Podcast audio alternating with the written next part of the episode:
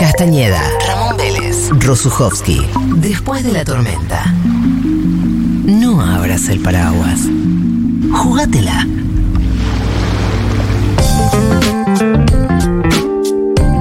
Bueno, estamos con Pablo Ramírez, el gran diseñador eh, argentino.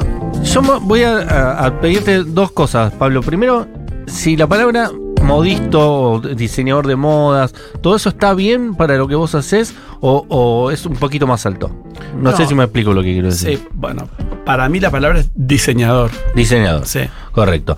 Eh, hablábamos fuera del aire que da uno te conoce de fotos y con tu obra, ¿no? Tu, tu producción, eh, y te imagina una persona adulta, seria, poco accesible. y te llamamos y al otro día dijiste, sí, voy. Eh, ¿Da eso? Que sos medio. que transmitís una imagen más eh, seria de la que tenés. Sí, puede ser. En realidad soy, soy tímido. Un poco me, de- me- me da un poco de vergüenza. Aclaro antes por las dudas que suelo ser tartamudo, así que esperemos que no pase en esta ocasión. No. Para que no se convierta Toda la charla algo. anterior no se notó. Bueno, viste, pero yo necesito decirlo porque lo exorcizo. Cuando Bien. digo que, soy digo que soy tartamudo, como que ya lo saqué. Perfecto. y, Disclaimer. No, Ya está. no- no aparece. Si intento disimularlo, viste, es como que de repente es como cuando uno siente que se va a caer y no querés, viste, lo evitas y te terminás cayendo como en cámara lenta. Esto es parecido. Así que bueno, yo ya lo, lo aclaro por las dudas. Bien, eh, me costó encontrar eh, dónde naciste, como no, no hay mucha información sobre, es parte de este mismo misterio, no hay mucha información sobre, no hay una bio completa, no hay una entrada en Wikipedia. Digo, es un diseñador demasiado importante, Pablo Ramiro, para que no tenga una entrada en Wikipedia. Navarro, provincia de Buenos Aires. Sí. ¿Cuántos habitantes tiene? Uy, qué vergüenza. De- que yo creo Bueno, pero que más o tenía- menos. Que tenía 14.000, ahora debe tener por ahí 20.000. No, no lo sé, supongo. que 20 mil. debe Y andar por ahí. prejuicio puro. No hay muchas personas que le interese el mundo del diseño en Navarro, Buenos Aires. ¿Y vos cómo empezaste a encontrar ahí el camino, la posibilidad de, de- hacer una carrera con eso, un oficio con eso? Sí, bueno, yo digo siempre que mi, mi mm, primer acercamiento a la moda fue a través del dibujo.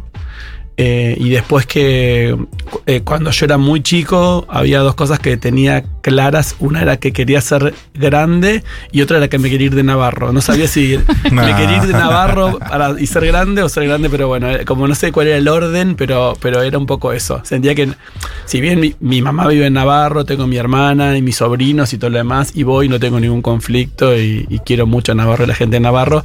Siendo niño para mí fue muy difícil eh, y no, no- no sé, sentía que no era, que no era mi lugar, que, no, que no, no pertenecía ahí y tenía inquietudes que no veía en ningún horizonte que eh, fueran como, muy, muy cercano. ¿no? Claro, mi prejuicio en este caso fue cierto entonces, como que te encontraste ahí con una...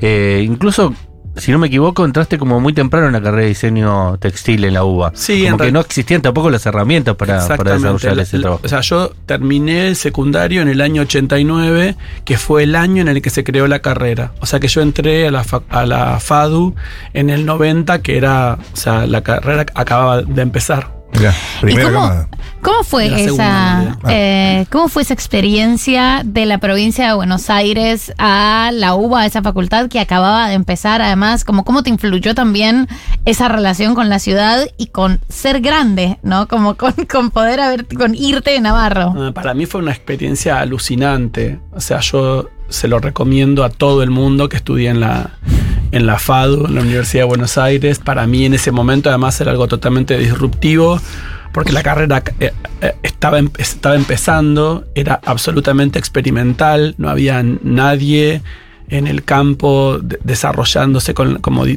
diseñador de indumentaria.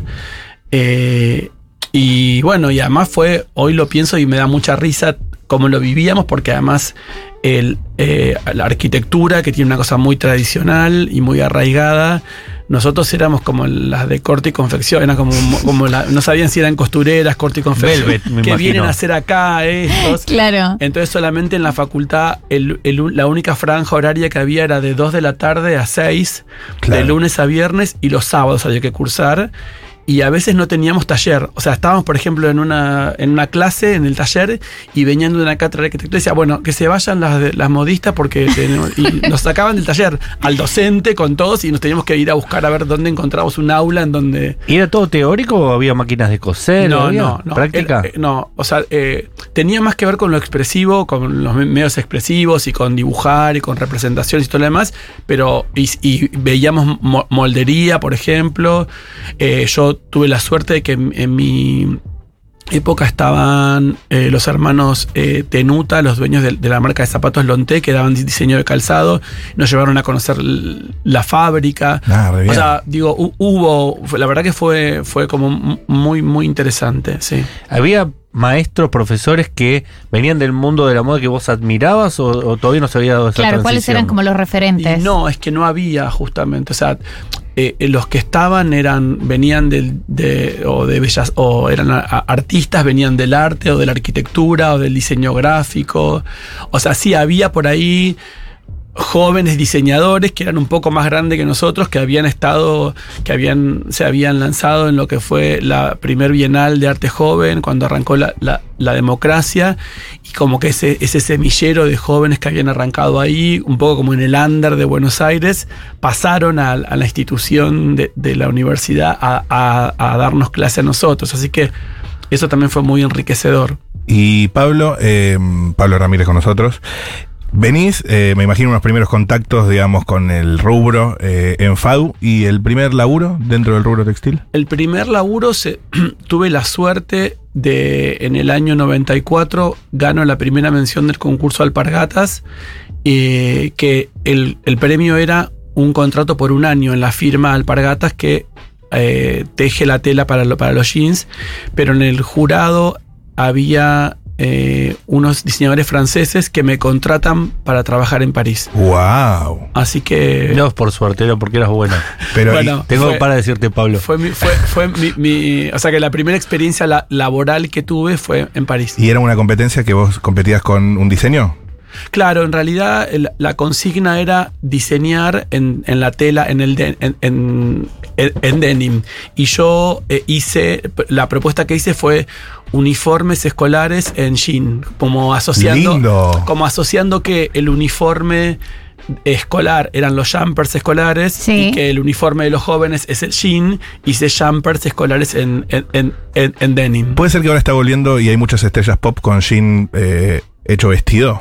Sí, bueno, es que el- en ¿O es una sensación mía? No, es que el- digo, el denim es una tela como que tiene una cosa muy particular que es como siempre está de moda, siempre es joven, siempre re- como representa eso y como nunca pasa de moda, ¿no? Y O vos sea, haces una excepción porque tu obra es todo negro y algunos detalles en blanco, pero es Ramírez de negro. Sí, Y el denim, sí. ¿no? Eh, ¿Esto tiene que ver con ese paso por el Pargatas o por esto que dice Mati de, de que es una tela que, que representa mucho? también? Para mí hay algo en el material, como una, no- una nobleza en el material, eh, y además que tiene que ver también con esa cosa auténtica de... Para mí hay como un lujo en esa austeridad, en ese material, y el color... Y el color en sí ha- habla del material también, o sea, no es un color en sí, es el azul eh, eh, índigo de la fibra. Entonces, eh, supongo que es un poco un romance que tuve, que tiene que ver también con mi, con mi adolescencia, el, el denim que estuvo presente como en la vida de todos los jóvenes, eh, y para mí también haber empezado con... en el, denim, para el que no sabe, es el pantalón de jean, el Sí. pantalón El jean. vaquero. Exactamente, el jean. el Perfecto, jean, sí. ya lo sabía. Bueno, entonces ah, como que pienso que arranca ahí y tiene que ver también un poco como, como que ha- haya sido eh, Alpargatas y el Jean quien me metieron en el mercado que de alguna manera me siento identificado con el material. Espectacular. Pablo, eh, yo tengo muchas preguntas sobre el resto de tu biografía, pero las voy a ir alternando con muchas preguntas sobre el mundo de la moda. Voy a tratar de equilibrarlas. Y una de esas es, estabas hablando del material, como del denim, com- como, un material muy noble. Hoy en día, con, con este auge de la moda, del, del fast fashion y de, de la, de la moda mucho más express, que se vuelve un poco más accesible y demás, hemos visto como cierto deterioro en los materiales. Un poco vos, eh, como consejo y como perspectiva, ¿cómo ves el trabajo de la moda con respecto a las fibras. Y como consejo, vos sos de los que dice, mira, comprate algo de buen, un abrigo de buen material que dure. Hay cosas que, como que estamos tan perseguidos y sobre todo tan perseguidas por las tendencias que, que eso nos, nos, nos hace caer mucho en, materiales que son muy chotos. Bueno, yo empecé a trabajar en el 94 en París y después estuve trabajando hasta el año 99 en la industria, en varias marcas. Y el tema de la tendencia fue algo que me, como que me agobiaba mucho porque me preocupaba esta búsqueda de, la, novedad que se descarta al muy poco tiempo. Entonces, como diseñador, trabajando en marcas, me pasaba que cuando terminaba la temporada, o sea, habíamos ya lanzado el verano, había que arrancar con el invierno, veíamos las tendencias, ¿no? Como que todo eso te estimulaba como diseñador, pero venía el dueño de la empresa y te decía, bueno, tenemos que usar las telas que quedaron en stock de la temporada pasada. Y vos Ok. pensabas, ¿qué hacemos con esto? Y estos colores no van, estos estampados no se usan más y... Entonces a mí eso me, pare- me pareció algo que fue una de mis preocupaciones que se me planteó. Eh, eh, eso por un lado y el tema de la identidad como, como por otro, que tiene que ver con la moda. Entonces cuando yo empecé en, la- en el año 2000 con mi primera colección, decidí que quería hacer algo que tuviera que ver con mis valores. Como decir, bueno, no quiero hacer ropa que pase de moda, no quiero hacer ropa que tenga temporadas, no quiero hacer algo que tenga vencimiento. Entonces, de alguna manera pretender en hacer, hacer clásicos y en esto, en, en concentrarme en el material, en la moldería, en la confección, en la hechura, en que la prenda caiga bien, calce bien eh, y que, y que Muy personalizado Y también por la persona, ¿no? Sí, o sea, en realidad eh, para mí es, en la persona porque mi trabajo es sobre la moldería, sobre el calce, sobre el cuerpo, con, con- cómo queda, pero después en realidad yo tengo talles, o sea, si bien hago a medida, eh, lo que hago, siempre me interesó más trabajar para el lado de democratizar el diseño que pensarlo en, en lo exclusivo, ¿no? Aunque bueno, convive en mi, mi- mi trabajo como las dos cosas, ¿no? Pero una cosa que tenés es que no usás como los cuerpos hegemónicos, como se suele decir ahora. Trabajás con gente grande, con gente con distintos cuerpos.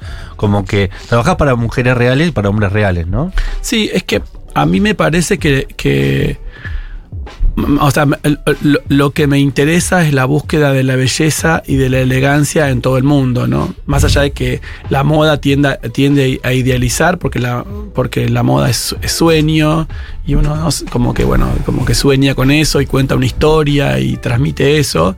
eh, a la vez tiene que ser accesible y tiene que ser posible, ¿no? Hablabas de Francia. Eh, Francia es una de las cunas de la moda. Siempre se habla de Francia, eh, Ma- eh, Milán, París, Nueva York, ¿no? Sí. Hola. los tres cabezales.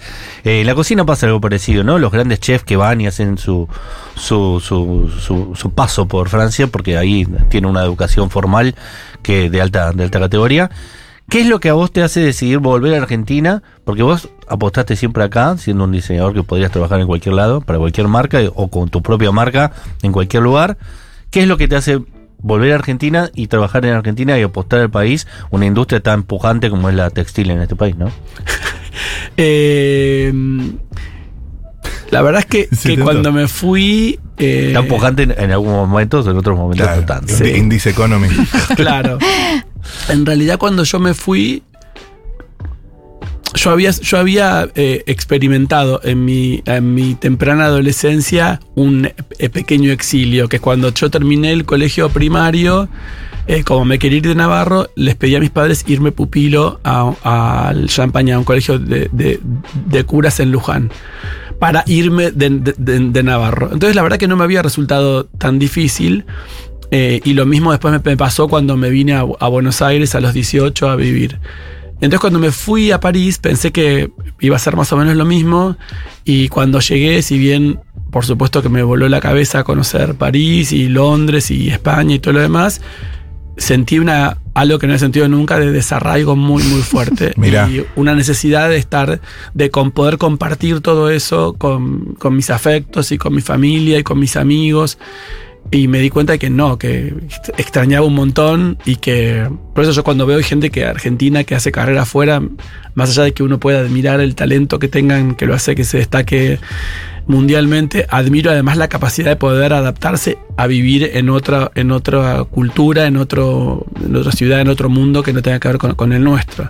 Yo la verdad que, por ejemplo, nunca tomé mate, digo, no, tengo, no me siento eh, tradicional en cosas de decir, bueno, extraño esto, lo otro, pero hay algo que no se puede explicar que tiene que ver con con, no sé, con, con, nuestro ser, con nuestra forma de, ser, que afuera no lo, no lo, no lo, no lo puedes vi, vivir. Y no lo descartas hacia el futuro tampoco.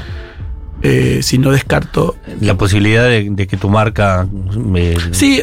Abrir digo, un local en, en, en sí, la, digo, la eso, Gran Vía. Eso es otra cosa. Eh, de, de, hecho, eh, he presentado colecciones afuera un montón de veces y, y, estoy ahora trabajando porque a fines de octubre voy a presentar en Madrid eh, un, un, desfile que, que, hice este año en, el, en, la cúpula del Centro Cultural Kirchner. En Espectacular, ya vamos a hablar de eso. Bueno, ese mismo desfile lo, lo, lo, lo, vamos a llevar a, a, a, Madrid.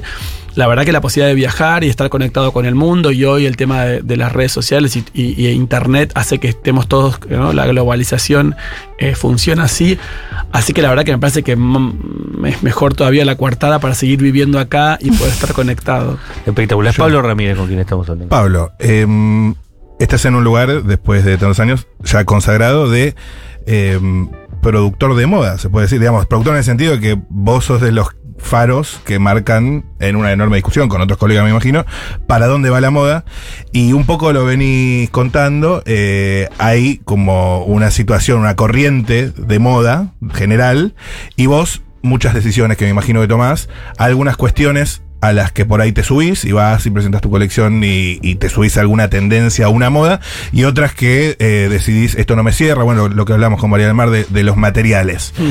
Eh, pero con la foto de hoy, en este momento, ¿a qué modas eh, o tendencias decís, eh, esto me interesa, es interesante lo que está pasando ahí, y qué cosas declinás y marcas tu propio rumbo? En lo textil te pregunto, sí, obviamente. En realidad, yo siempre hice un trabajo como muy eh, per personal, ¿no? Como sin proponérmelo de alguna manera, como especie de autobiográfico, como ir contándolo como lo, lo, que me pasa y además en relación también a lo que me pasa con, con mis clientes y con el público y con quienes me, siguen, es como una especie como de, de, como de diálogo con eso. Entonces, eh, no digo que viva en una burbuja, pero no, no estoy eh, mirando eh, para, el, para el costado o comparando o viendo, sino que más eh, lo que hago es como responder y pensar en, en, lo que está pasando y a lo que, lo que le pasa a, al usuario, al consumidor, al cliente y, y, y trabajar como, como, como, hacia, como hacia eso, ¿no? Pablo, eh, yo sufro mucho el tema de las tendencias. Eh, sufro mucho el tema de las tendencias. Instagram. Instagram me recuerda todo el tiempo cosas que no tengo. Eh, y siempre he querido como de, de, gente, porque uno nunca tiene acceso a, a personas como vos, ¿cómo se crea un estilo propio? Como qué cosas podés como pensar y concentrarte cuando vos estás ahí eh, y, te, y, te, pasan todo el tiempo publicidad de, marcas y demás. ¿Cómo pensás y, y qué tips eh, le darías a las personas eh, para crear el estilo o una estética como con qué tiene que ver, cómo se forma, qué recursos hay, como algo que tenga tu propia personalidad y que esto se exprese con la forma en la que te vestís? Yo creo que, digo, por un lado hay algo que tiene que ver con el tiempo, que, que el estilo de alguna manera es algo que, que es el resultado de, como de la, de la maduración, ¿no? Uh -huh. Como que... Y además tiene que ver con, con, con, con, con conocerse, con preguntarse quién es uno, eh, qué, es lo que, qué es lo que querés, qué es lo que te gusta. Eh, y para mí con ser auténtico también, como no, no pretender ser quien no sos. Eh, es como um, si fuera un ejercicio que tiene que ver con el espejo externo uh -huh. y con el espejo interno, ¿no? Como de, de, observarte, de conocerte y de preguntar. O sea, yo ahora acabo de venir de de- salgo de terapia recién. Y fue gracioso porque el terapeuta, no sé qué, me, me, me hacía una broma sobre lo del negro y me dice, en algún momento te voy a encontrar algo que tengas que no sea negro. Y le digo, no, to- No. Entonces justo abro el bolso y me dice, ah, tenés un estuche, eh, eso es marrón, es el estuche de los anteojos. ¿Y por qué no es negro? Porque me reg- regalaron. Los anteojos, los anteojos son negros, le digo, pero el estuche es marrón. Ah, Y entonces me dice, ¿y en qué momento decidiste? Le digo, no sé, fue algo que me fue, me fue pasando, pero que sí me acuerdo que en un momento, yo en el año no- 99, decidí eh, raparme. Que, que Sí. sentí que no quería tener más pelo. Que para mí durante chico, durante niño había sido muy importante el pelo, era algo- un valor que yo sentía que, que tenía. Y había una discusión en mi adolescencia con mi padre, que era mecánico y que era súper tradicional y machista, que me decía, cortate el pelo, cortate el pelo, cortate el pelo. Y yo era como que no, no, no, no, mi pelo, mi pelo. Hasta que, no sé, a los 20 me vine a Buenos Aires, bueno, tuve el llegar a tener el pelo largo, carré, yo tengo pelo, pelo muy, muy lacio. Y en un momento me di cuenta, después de unos años de tener el pelo como yo quería, de platinármelo, teñírmelo de negro, de experimentar, de probar, que era lo que no lo necesitaba, que me parecía que era una información que, que no quería dar, ¿entendés? Como que quería... Un accesorio que no necesitaba. Claro, era como, siento que es mucho para mí tener. Entonces decidí pasarme la máquina y dije, a partir de ahora voy a ser rapado. No, Wow. no voy, a, no voy a tener pelo. Bueno, nada, por ahí te puede pasar eso y después decidís que no. Por ejemplo, a mí, como tendencia, si querés, algo que me llama mucho la atención, tiene que ver con mi edad, yo tengo 51 años, es que cuando yo era joven, llamaba mucho la atención a que alguien tuviera un tatuaje o que alguien tuviera piercing. De hecho, no sé qué edad tienen ustedes, pero en ese momento, cuando era joven, muchas veces no, no- era probable que no consiguieras un trabajo Claro. en algún lugar Claro. si tenías piercing o tenías tatuaje, te, te- te lo tenías que tapar, te lo tenías que sacar.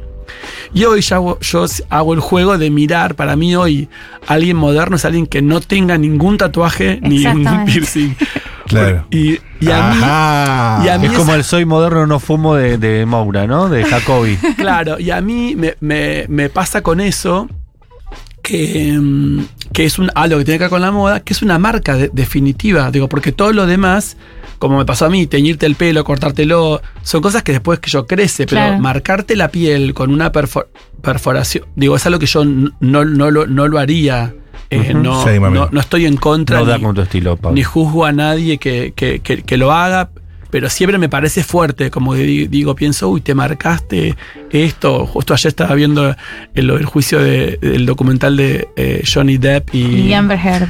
Y que él, eh, una pelea habían tenido porque él tenía tatuado Wynonna Forever y que después Claro. me reía como de esas cosas, ¿me entendés? Como que Claro. alguien se hace una marca y después tenés que sacarte esa marca. Y tu no sé.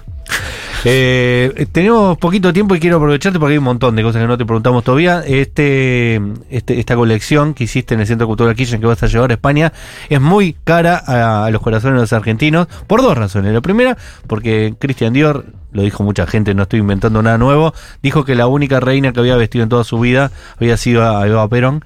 Y vos hiciste una colección sobre vestidos de Eva Perón que son de una belleza y de un- es acervo cultural ya lo que hiciste es parte de, de, deberían estar en algún museo mira lo que te digo.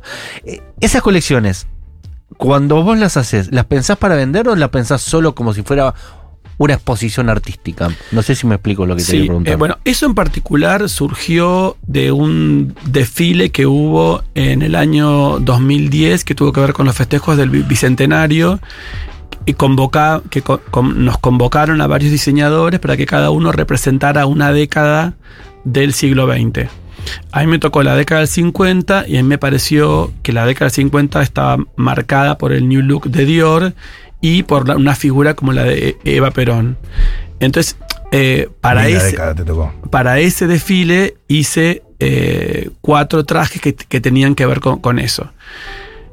De alguna manera, esos trajes que empezaron a formar parte de mi, de mi patrimonio, como que no es que los puse a la venta, Claro, sino que los hice y los guardé. Y con el año 2015, la fundación, el espacio de arte, la fundación OSDE, eh, hizo una muestra eh, mi- de mi trabajo en conjunto con los fotógrafos Luciana Val y Franco Muso. Esos trajes formaron parte de la exposición que se hizo en Rosario y después se hizo acá en Buenos Aires. Y cuando ahora se lanzó este libro, eh, la editorial se comunicó conmigo porque querían que yo hiciera un desfile con esto. yo tenía esos cuatro trajes y decidí desarrollar un poco más la colección para poder eh, explayar un Una poco más como el, como el tema. Y bueno, son las posibilidades que tiene por ahí mi trabajo de hacer algo más vinculado con el arte, sin pensar tanto en, ¿no? en, en- en el usuario o en el, en- como en la venta, ¿no? Eh, y vos contaste que yo no lo sabía, que Christian Dior y este New Look se llama Sí. el, el proceso de vanguardia.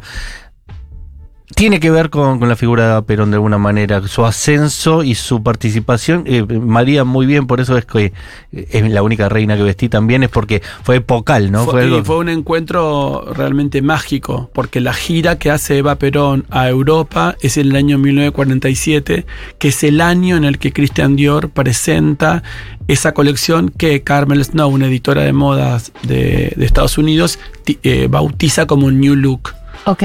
Entonces es como el momento en el que explota el New Look Dior y el momento en el que llega Eva, que en ese momento no existía ninguna figura en el mundo que tuviera la relevancia y la trascendencia por ser una mujer joven, bella, eh, po- con poder. Pop también, ¿no? Sigo, pero aparte con el poder de que una Europa arrasada por la guerra Claro. va con un eh, Eva Perón lle- lle- lle- llevando trigo, llevando eh, ¿no? a, a Europa, a una Europa arrasada. Llega esta, esta mujer que era como un- eh, imagínense todas las influencers juntas de hoy concentradas en una sola mujer, Claro, eh, claro. una primera dama. Entonces pasó que Que había sido modelo, dato que no es muy conocido Justamente, bueno, en- también. en el, en el libro, en el libro eh, eh, Evita frente al espejo, justamente hacen ese recorrido que es tan importante, porque hay toda una parte de la sociedad antiperonista que se instaló de, se, mm, aseguró de instalar la idea de que tenía mal gusto, de que no, eh, sabía vestirse, y todo esto es falso en realidad. Eh, el libro da, testimonio de todo esto por la carrera que ella hizo, ¿no? Ella de alguna manera y eh, en esto que hablamos de, tener un estilo, de, de la invención que uno hace sobre sí mismo, fue alguien que se creó a sí misma, viniendo de un lugar muy humilde, primero trabajando como modelo, después trabajando en la radio con su voz y el relato y el papel y la actriz, después en, el cine, ya poniendo su voz y su cuerpo y su imagen, y después en el poder, como, Claro. como primera dama. eh, eh, digo, fue una cosa como increíble. Muy joven, va a Europa y se encuentra con que estos diseñadores que no tenían, no existía lo que existe hoy, dicen, no, queremos vesti- vestirla a ella que va, nos va a representar en el mundo. Entonces, Jacques Fat, Christian Dior, to- eh, eh, Rojas, todos dicen, bueno, queremos que venga a los desfiles. Ella dice, no, yo no puedo ir a los desfiles. Bueno, le hacemos desfiles a ella para mostrarles la colección. Y se convierte en clienta de... Increíble hoy, que Mm. son marcas que valen millones y millones de dólares, que todo lo contrario, que hay que pagar fortuna para tener una- un ejemplar de todo eso, Sí. para, para ella. Digo, Sí. Christian Dior te muestra la colección, elegí lo que te gusta. Claro, pero todo lo que representaba. Bueno, además, eso, alguien que, además de todo, hizo una curaduría de su estilo eh, muy particular. Personas en la historia argentina, eh, de cualquier rubro, además de Eva, cuyo estilo te haya parecido, te haya llamado la atención. Difícil esta pregunta. No, estaba preparado. Lo que pasa es que es difícil de comparar a alguien como, digo, una figura como tan emblemática como. Claro, o mucha sea, distancia del segundo. Sí, digo, pienso en, en María Calas, que no es Claro. así, Sí, digo, no es pero está argentina, bien. Digo, es una figura internacional. Marta Argerich. Sí, bueno, pero estamos hablando de, de, de- de Marta Argerich y pienso en Marta Minujín, digo, por Claro. ejemplo. Es Claro. un, un artista que ha- también ha construido de ella misma un- una persona con un estilo absolutamente identificable, ¿no? Como que. Espectacular. Y tomando lo de Christian Dior, alguna vez vos dijiste que vestiste un príncipe. Sí.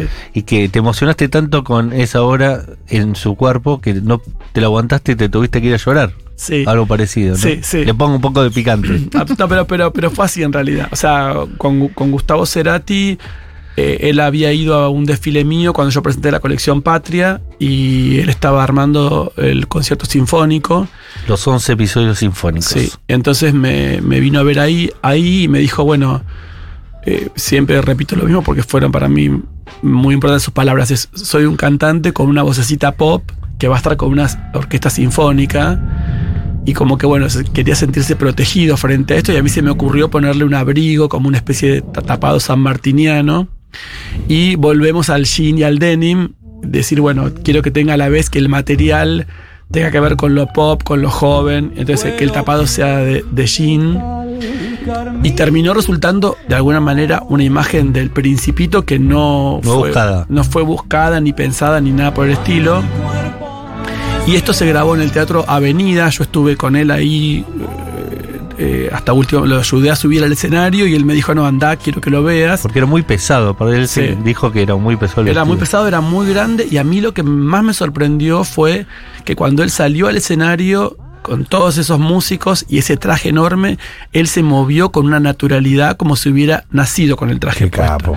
Era una- un hombre extremadamente elegante, con una gracia muy impresionante. Y fue muy fuerte. Ese show lo disfruté mucho y además eh, frente a la sorpresa de que todos los que estaban viéndolo, nadie sabía lo que estábamos, era algo sorpresa que se estaba haciendo, pues era la primera vez que se hacía a lo multimedia, no se estaba grabando el DVD, el CD, todo era en total secreto. Y un año después se presenta todo este material en el Teatro Colón y ahí fue, fue donde yo caí eh, frente a lo que este, esto de ver mi, mi dibujo, ¿no? Mi figurín hecho eh, que haya tomado vida en el cuerpo de Cerati en el escenario del Teatro Colón fue algo que me- me desbordó, sí. ¿Y qué sentiste? ¿Lo puedes expresar de, con tanto tiempo que pasó? Digamos, emoción, alegría, sí, sí, tristeza. fue una, fue una me- melancolía, una no sé. mezcla como de emoción con angustia que no, no, lo, no lo pude No. no lo pude como, como soportar en ese momento. Creo que tuve especie de como de ataque de pánico, ¿no? Como que me Un empecé- cachito de eso también. Sí, como que Eh. sentí que no podía respirar y que me, que me iba a morir ahí y me, me tuve que ir. Creo que estuve dos canciones y, y- y- y me fui. ¿Te fuiste a tu casa? Sí, Pablo Ramírez, ¿eh? después del disco lo escuchaste. Por supuesto. Aparte es muy icónica la imagen de él vestido así, ¿no? Sí. Como muy Bowie es también, muy co- Sí. conceptualmente Bowie. Sí. Eh, te agradecemos un montón. Eh, Pablo Ramírez es eh, el diseñador argentino. Eh, tuvimos una linda charla. ¿Te quedó, eh, o to- todavía te queda, el deseo de, de hacer un vestido para alguien, alguien que admires mucho, que te gustaría que use un vestido tuyo?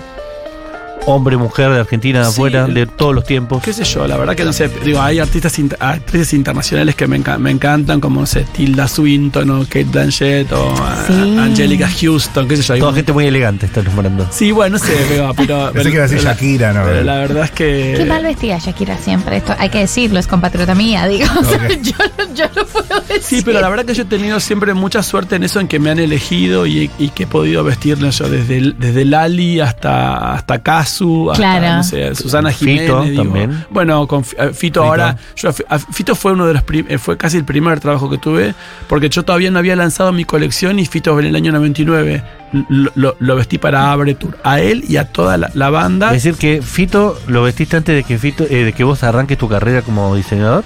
Claro, yo estaba trabajando en, en- en- en marcas y en aquel momento eh, Fito me, me contactó. Mira qué visionario. Sí, sí. Y ahora, bueno, lo volví a vestir para, Con este traje violeta para que la gente sepa Tremendo que tiene las mangas anchas. para los 30 años eh, de- del amor después del amor en Vélez, sí. Eh, ese es Pablo Ramírez. Capaz que lo tenías visto un montón y no sabías quién era. Si no te gusta tanto el universo de la moda, y si te gustaba el universo de la moda, ya sabes quién es, por supuesto.